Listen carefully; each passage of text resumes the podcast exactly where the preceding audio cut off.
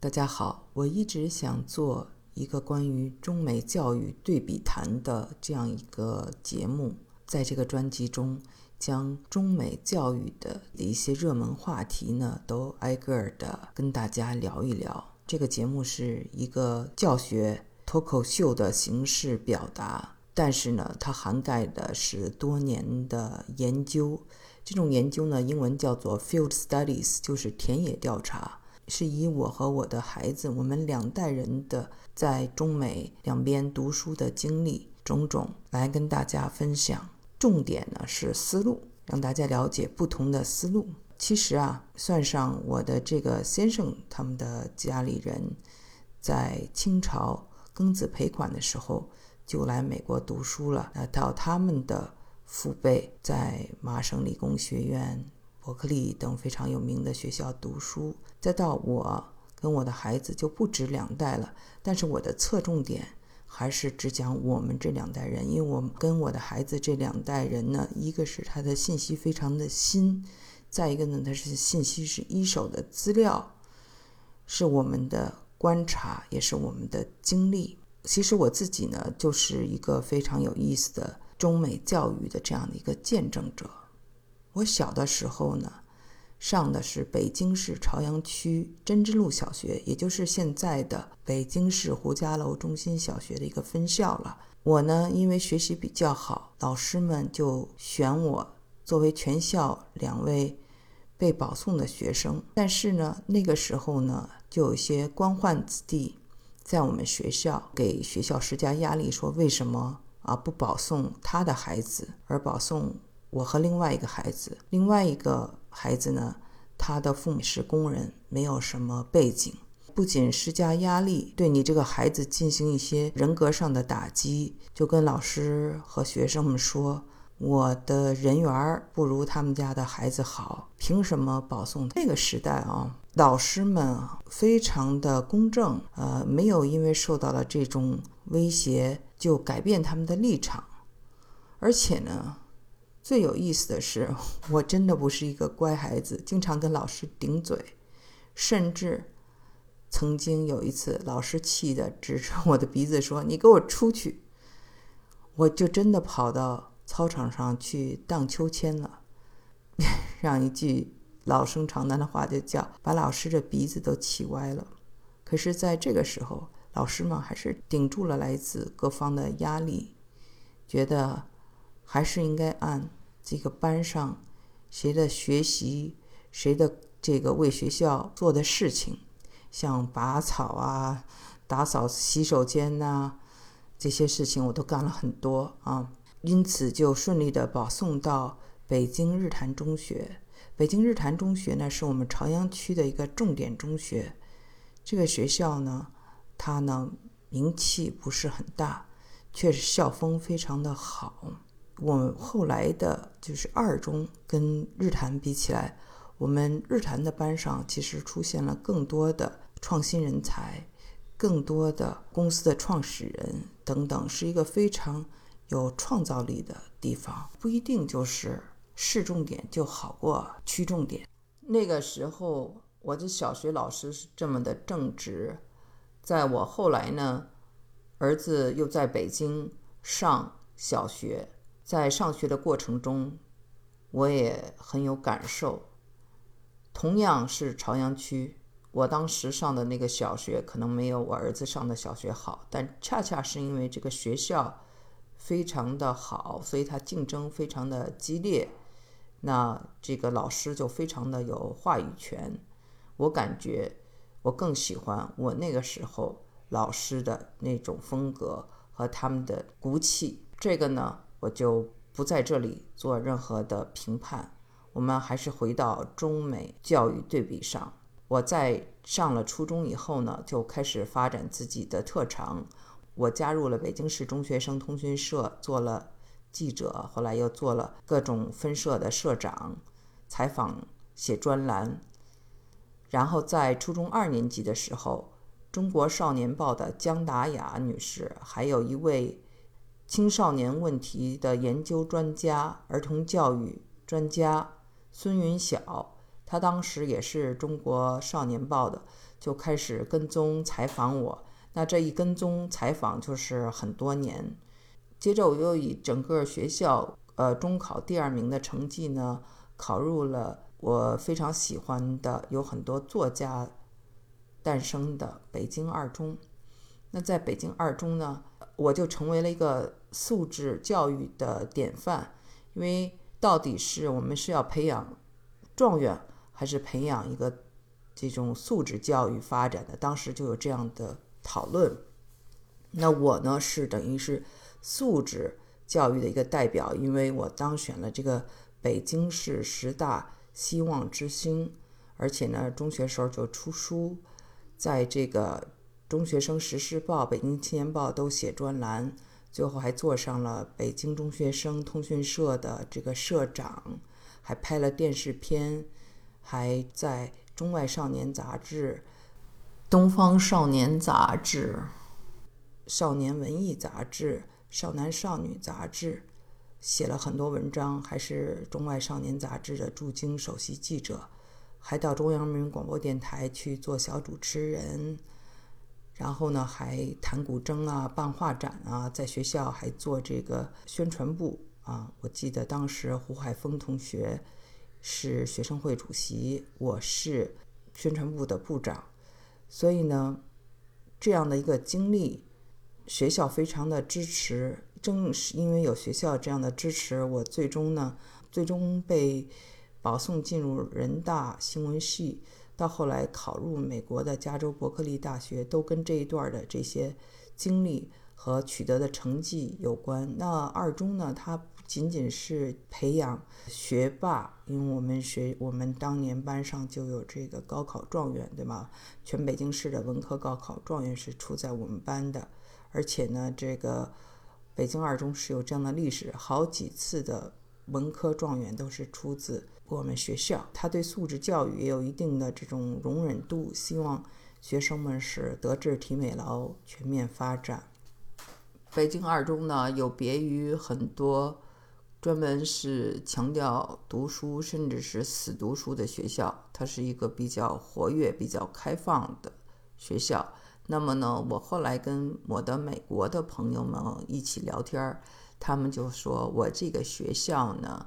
其实和他们的这个私立学校、私立高中特别的像，就是美国的私立高中呢，孩子们都有很多的各方面发展的机会，同时呢，在学业上也有比较严格的要求。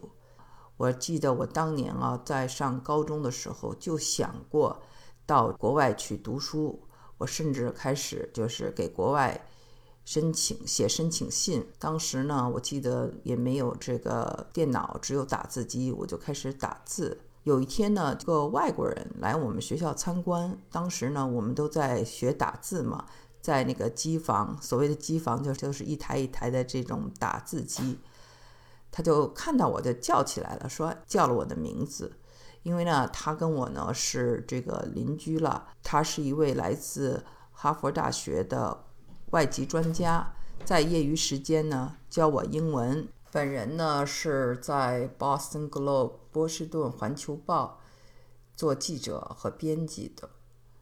他呢得知我想申请美国的学校，他就跟我说了一句话。他说：“我知道你没有出过国，就很想出国。可是我想告诉你，就我观察，你在中国，你在北京所做的这些事情。”比如说，你的同学们在报纸上都能看到你写的文章，你出书，还有你做主持人，这些我觉得在美国可能没有这么多的机会。中国呢，现在呢这样开放，你拥有很多的机会。我不建议你在高中的时候就想着去美国读书，也许有一天你大学的时候可以考虑。那么我觉得他说的话呢是很中肯的，我当时并不理解。现在啊，多少年了，我回忆起来，我觉得他说的太对了。其实有的时候，我们的孩子在中国的机会是很多的。我的大儿子呢，虽然是美国出生的，但是呢，三十五天我们就带他海归了。他呢，九岁又返回了美国。虽然呢，他在美国也得了一些奖，比如说在武术方面得了世界之星的一些冠军啊，还有写诗啊得了 Scholastic Writing 的 Competition 这种金奖啊，但是呢，他总是对在北京上小学的那些念念不忘。比如说，他说他们的这些每一次的这个过年的表演啊，就是。新年元旦的庆祝活动都在非常漂亮的礼堂，像电视的春晚一样，有非常好的画面感，非常有仪式感啊！就专门有人给他们化妆啊、造型啊，还有接受电视台的采访，穿的衣服也非常的讲究，音乐各个方面，这些呢都给他带来了莫大的荣誉感。他说啊：“这种集体荣誉感对一个人是非常重要的，大家都很在意你，在意互相。而美国呢，就是相对来说是个人的荣誉啊，你的朋友、你的家人为你高兴，而集体荣誉感是所有的人都为你高兴，你也为所有的人高兴。” All for one, one for all。我有三个孩子，我的老大呢，在上了中国的学校呢，他有上过私立的双语学校，有上过北京的比较好的公立学校。那么到了美国呢，又是上的美国比较好的公立学校，一点点每一年都在跟踪。老二和老三呢，老三的就是幼儿园在北京上过。那么在后来呢，他的大部分的幼儿园的时间是在美国。美国的幼儿园学前班、小学、初中一直到高中，包括我自己在美国的这个大学本科念书，整个的这一个经历啊，我们就全串起来了。所以呢，每一个阶段都有每一个阶段的可圈可点的事情跟大家分享。比如说，有人说美国的基础教育很差，但是呢，我从给我的孩子们辅导功课，我就发现，其实美国小学讲的并不简单。曾经我把他们学前班，包括一二年级，他们考试的这些单词量啊发在网上，大部分人都说这些单词量他们都不知道。那呢，就说都是大学生、研究生这种知识分子了，跟我留言的都是这种级别的人，因为这些单词他们根本就没有机会用到。还有呢，就是在这个小学，美国的孩子的阅读量是很大的，要读很多书，像我的儿子一年就要读四百多本书。那么还有的例子就是，比如说美国的这个。大学，它呢非常注重的是通识教育，就是说在文理分科上啊，不是说你光会了你这个理科，你在这个文科上就比较差。那这样的话呢，比如说到一些设计啊，或一些你写的一些编程啊，你要还是要有一定的审美，或者是有一个这个呃艺术跟这个科技的这么一个。啊，交汇点，这也就是为什么像乔布斯这样的人，他能够啊做出这么大的公司来说。真的，乔布斯呢，他呢就是应了毕加索的一句话，说 “Good artists copy, great artists steal”。其实触摸屏啊什么都不是他们的发明，包括当年的 Windows，Bill Gates 的这也不是他们的发明，他们都是买来或者从别人那儿。得来这种专利，然后进行这个发展，把它做的这个商业化。在这样的情况下呢，他们的商业能力、和人打交道的能力、销售的能力和一定的审美能力，我们讲为什么苹果受欢迎，也跟这个乔布斯的审美能力有关。所以不能够是完全的一个理工男，很大的一个程度上呢，他们的这个工程师呢，在。通识教育中，对这个美、对艺术都有了一更深的了解。他们其实，在初中的时候，你想想，我在我节目里就讲，他们就有开始素质教育，要么你学乐器，要么你唱合唱团，要么你画画，要么你参加戏剧。这都不是课外活动，这是课内就有这样的要求，每天都要上这样的课。所以呢，他有很多的这个思路和我们就是看到的媒体上所讲的不完全一样。那再回到讲这个数学，说嗯，美国的这个小学生、中学生的数学都很差，讲的都很浅，有时候数钱、买东西，那个收银员还有。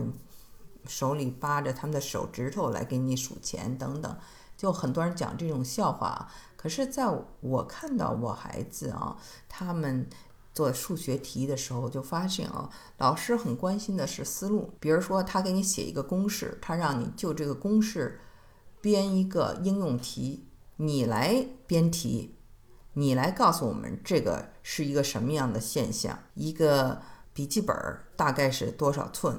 这都让你测出来，目测，然后你再实际去量，看似简单，其实也是培养了他们的对真正的嗯尺寸的这个具象的认识。还有呢，就是说你在答题时候，你做出了一个算式，不是你做完这个算式算出了这个数字，它就完了。老师会让你呢写出来，你为什么要这样算？你的思路是什么？你的逻辑是什么？这都是我说的一二年级的作业，因此呢，并不是大家想象的那么简单。它也许这个算的数字哈加减法，但是呢，它中间呢却有很多的思维训练。最终呢，我们看到比较重要的是美国它的教育中所体现出来的这种创新能力。就是他鼓励奇思怪想，而且他呢不太更正。当然，这个不太更正呢，它有优点也有缺点啊。比如说，我的这个小孩子，他写作文，在小的时候，在 K 啊一年级啊拼写啊，就是根据发音来拼，很多是不对的。老师从来不改，也不管，他认为这不是重点，主要是看他们的故事有没有创意。而且呢，老师会说啊，你这个拼写的改错啊，或者是你的这个语法的改错是后来才用到的。美国呢非常讲究一个叫做自由意志，就叫做 free will，这个在教育中也非常的明显。像他们在这个初中、高中都是选课啊，尤其到了高中，你可以选不同的 subject。高中呢，其实跟大学一样，也是四年，freshman、sophomore、junior and senior，就是这样叫。一年级的学生、二年级学生、三年级学生、四年级学生，都已经开始自己选修课程了。你可以选中文，你可以选德语，你可以选法语，完全是按照自己的爱好。那么就是说，强调爱好，强强调激情，这样呢，对学习肯定是有帮助的。但同时呢，你会发现这种 free will 也有不好的地方。他不能够忍受一点点的 boring 的东西，boredom。什么叫 boredom？什么叫 boring？就是无聊的或他觉得没意思的事情。那比如说，很多人他就不爱学数学，觉得数学很难学、很无聊，但他在这方面就会非常的欠缺。而中国呢，就是说他会有一些比较你都要去学、都要去做的事情，可能你可能不爱，但是你在这种。训练中和锤炼中，你呢也还是要学，不得不去学。所以呢，就是这两点呢，我们发现是两种思路的不同。那我们看到，这就是为什么美国可以比较两极分化：一方面会有非常多的创意型的人才，另外一方面呢，又有很多这个比较愚蠢的人，他同时存在。就是完全是因为个人的自由意志，我想干嘛就干嘛。但自由这个东西并不是那么的好用。反观呢，中国呢是这样，就是每一个孩子都不要落下，你都学点，都这样学。最后呢，当然你在这个竞争中，你可能被淘汰了，你就没有机会。但是在这之前，你该学的都要学。关注我的朋友们，你们可以看到。我呢有这么几个专辑是跟美国有关的，一个叫做《当今美国》，是从人文历史的角度来讲述美国的文化，比较天马行空。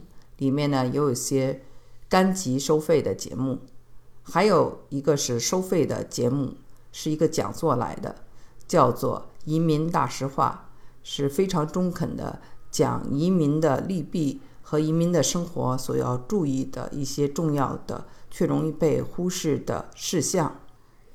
在当今美国专辑中有一些收费的单集是跟移民有关的。这些比较受欢迎的收费单集，在《移民大实话》中也赠送给大家。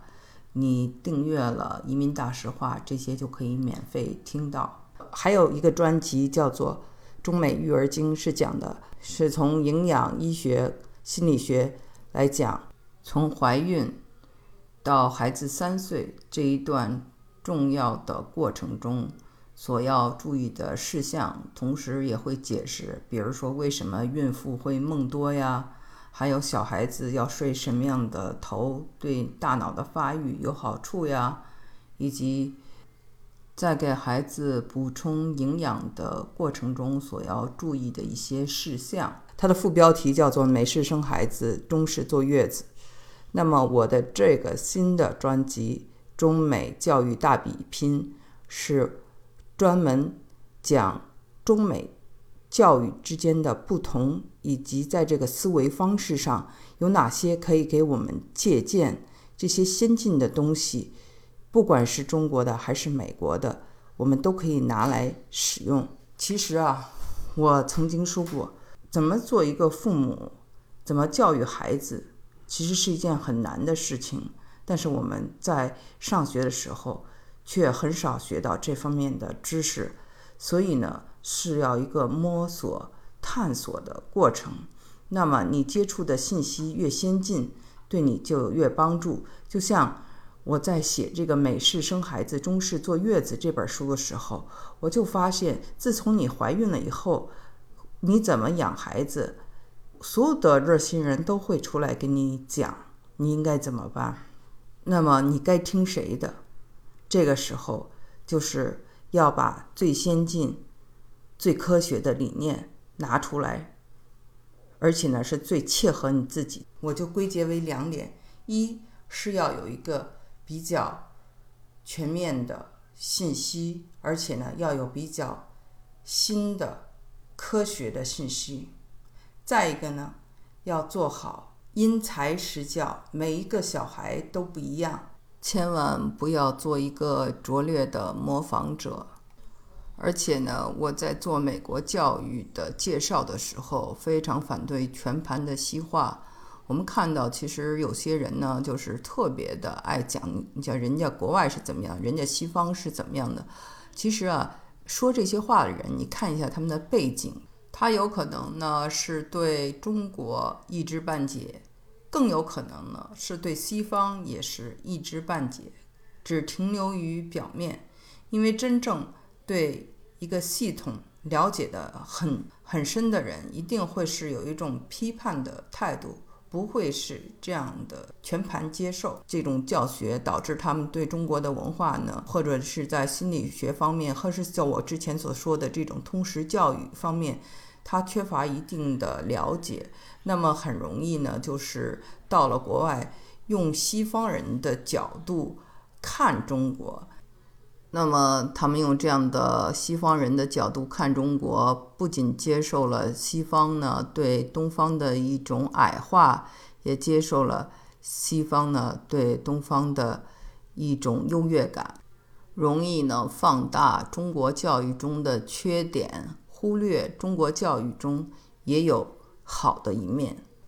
现在大家都提倡说教育要有一个改革。所谓改革呢，他呢就是说有些东西是可以改的，有些东西还是要传承的。而且呢，有些人呢，他们的观点是非常的实用主义的。实用主义呢，其实在教育中呢容易走偏，他会看问题呢比较近。最后呢，容易导致拔苗助长。我的角度，我觉得就是更有一种文化上面的平衡，不对自己妄自菲薄。还有我不建议的这种思维方式，就是一种二元对立的思维方式，好像你要么就培养一个优秀的美国人，要么就培养一个优秀的中国人，这两个是互相对立的啊。在培养美国人和培养中国人之间呢是矛盾的，这并不矛盾。我们完全是有可能培养出非常优秀的。有国际思维的这个世界公民，他们不管在世界哪里，都能够做一个本国的好公民，都能够为地球、为人类做出卓越的贡献。这个才应该是我们一个比较有格局的想法。你看啊，我们国家北大、清华都有培养。其他国家的政要甚至总统都在中国留学过。我认识的就有在北大留学的一位菲律宾人，他在退休前也做到了《时代周刊》呀，还有 CNN 等中国的驻京首席，也是一个人才来的。那我们在美国的第一代移民很多都是在国内接受的。大学教育，然后到了美国上研究生。他们在中国呢，受到的是大部分的教育，就是这样呢。在科学界，比如说医疗，比如说硅谷，甚至金融界、华尔街，还有学术界，很多的大学，我们发现教授都是中国人。所以呢，这一点呢，也就证明说，中国的教育呢。在很大一定程度上是非常先进的，也给这个世界呢做出了很大的贡献。但是，就是任何的这种教育呢，它都需要完善，那也存在这样那样的问题。有可能有的人呢，他在中国上学已经有了很好的基础。然后呢，他到了国外取长补短以后呢，又激发了更多的创造力。然后呢，这些先进的信息又让他变得更加的超前了。所以说呀，这个教育真的是无国界的。那么我的这个中美教育大比拼所追求的，也就是一个成语，叫做取长补短。每一个人都有自己的短板。你再牛，你也会有自己的短板。那么我们知道，比较厉害的人其实都是挺谦虚的，他们知道博采众长的重要性。那文化也是一样，我们要不断的吸收外来的文化，使它成为我们的一部分。我们看到当年西域的一些文化，比如说琵琶、箜篌这些呢，都是舶来品。最后却成为了民乐。佛教来自于印度，但是却在我们的文化中有着非常大的影响。哎，就有诗词：“南朝四百八十寺，多少楼台烟雨中。”甚至在有些朝代，皇帝都推行佛教。还有苏联的一些文化，包括一些建筑，包括对数理化的侧重。这些呢都有当年苏联的痕迹。那么同样的，美国呢，它有好的观点呀，好的这些做法呀，和好的思路呀，我们一样可以吸收。所谓世界公民，是你走在哪里都是有用的人才。在节目的最后，也希望大家能够在我的听友圈儿和在我的节目中给我留言。